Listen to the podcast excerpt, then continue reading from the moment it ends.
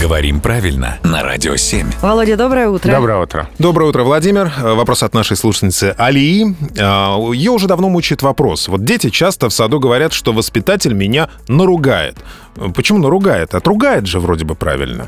Мы тоже, если сделаем какую-то ошибку, всегда говорим, вот придет Владимир, услышит Владимир, наругает. Вы знаете, это слово в последнее время стало очень распространено. Правда, встречается все чаще, хотя в словарях не указывается. То есть литературно, да, отругать. А в словарях есть глагол «наругаться» в значении «вдоволь», «долго поругаться».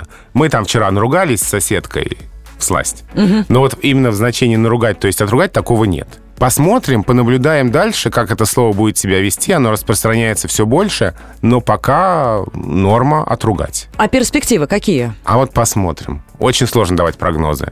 Часто так бывает, когда появляется слово или значение, и сначала оно не приветствуется, все говорят «нет, нельзя», а потом постепенно, постепенно используется все чаще, и вот мы уже видим, что все оно стало фактом языка. Как обычно. Ну, смотрим, будем ждать. Смотрим, да. Может быть, да, может быть, нет, посмотрим. Ну, еще раз напоминалка всем слушателям, что задать свой вопрос Владимиру вы можете на нашем сайте. Так и пишите в рубрику «Говорим правильно» радио7.ру. Добро пожаловать.